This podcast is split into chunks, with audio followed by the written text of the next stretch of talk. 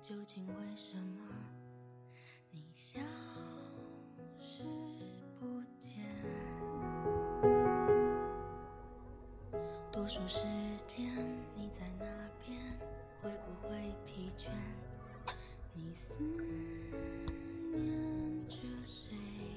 今天和大家带来一篇文章，叫《拒绝别人越简单越好》。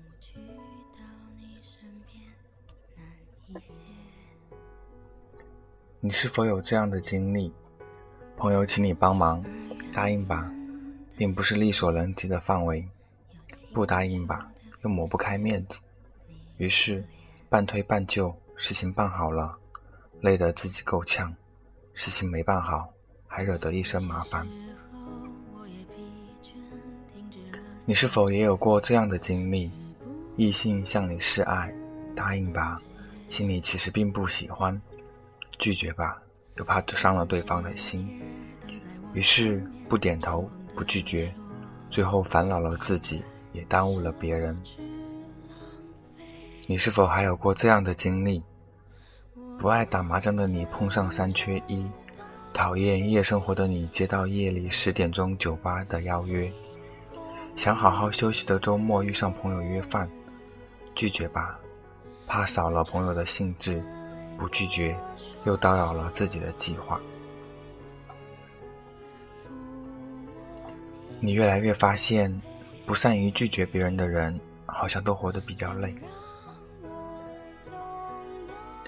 妞妞是公认的气质女，特别是对任何其他人都很热心，帮舍友打饭，帮同学点名，陪朋友逛街，凡是她能觉得帮得上忙的，都尽力去帮忙。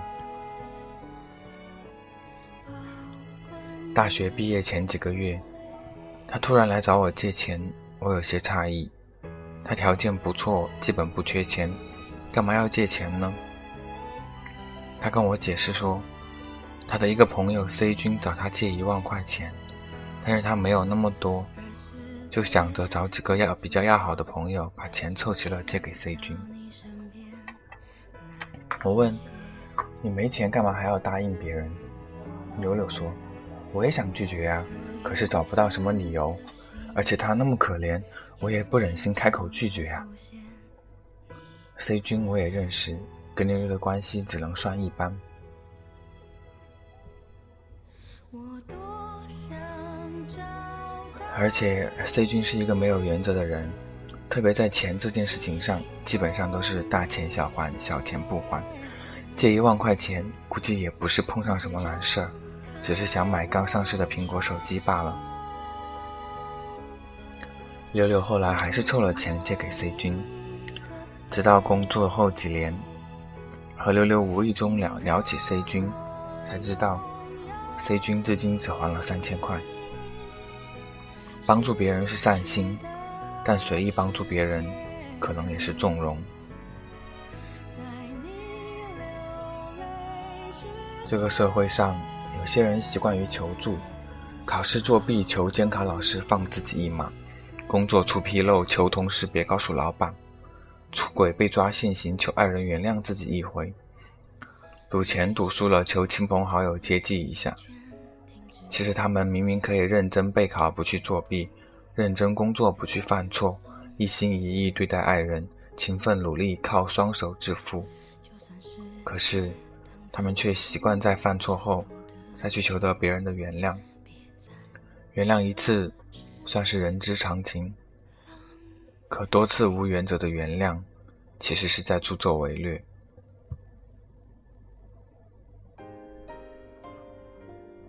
就像溜溜，他明明只需要力所能及帮助应该帮助的人，又为何要超出自己能力范围去傻向别人家的都是爱了？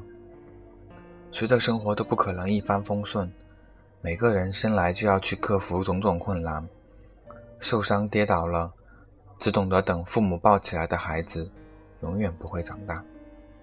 碰到困难，首先想到让朋友帮忙去解决的人，永远不会成熟。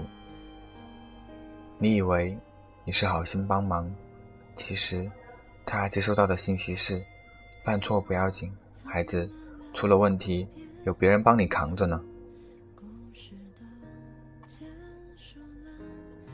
几年前，朋友 A 君喜欢上一个男生，向他表白，没有拒绝的 A 君很高兴地跟我说，他表白成功了呢。之后的两三个月，A 君每天最高兴的事就是给他写情书、打电话，隔三差五跟我炫耀他有多优秀，他们之间有多少有趣的故事。但是，那个男生却从未回复过 A 君的情书。从未主动打过 A 君的电话，A 君约了他无数次，才偶尔陪 A 君一起吃饭、看电影。我问 A 君：“这算是你男朋友吗？”A 君说：“只要他不嫌弃我就行。”他就这么爱着、快乐着。直到半年后，A 君才得到明确答复：他其实从来没有被爱过。演了半年的独角戏。你可以想象 A 君听到这句话的心理阴影面积，应该远远大于当初直接被拒绝。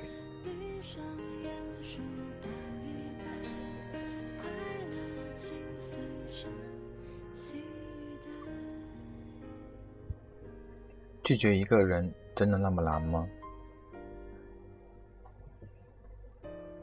你怕拒绝会伤人，可有没有想过，你的暧昧和含糊其辞？更能把别人引入深渊。哪怕爱情最开始时轰轰烈烈，但也只要你一个拒绝，便可轻松退出。可是，如果你让我习惯了有你的生活后，突然说你从未爱过，我是该觉得你当初不忍心，还是该认为你如今太无情？无论是生活还是爱情。拒绝别人真的不用那么复杂，谁都有自己的喜好和难处，谁都不可能在每个领域都擅长。如果有人向你示爱，不喜欢就拒绝，不要只是微笑抿嘴不说话。如果有人向你求助，帮不了就明说，不要答应了别人却误了大事。你只需要说对不起，我可能帮不了你。对不起，你很好，可是我不喜欢你。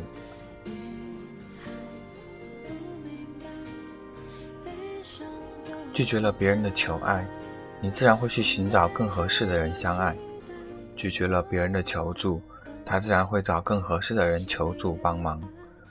所以，你不必担心你的拒绝会让别人失去爱的勇气，丧失前进的能力。相反，如果你不敢拒绝，才是纠结了别人，耽误了自己。这篇文章是一个分享于作者莫主编，一个不以故事为生的自媒体人，用自己的文字温暖着每一个读者。大家也可以关注他的公众账号，叫莫主编。欢迎，感谢这次收听。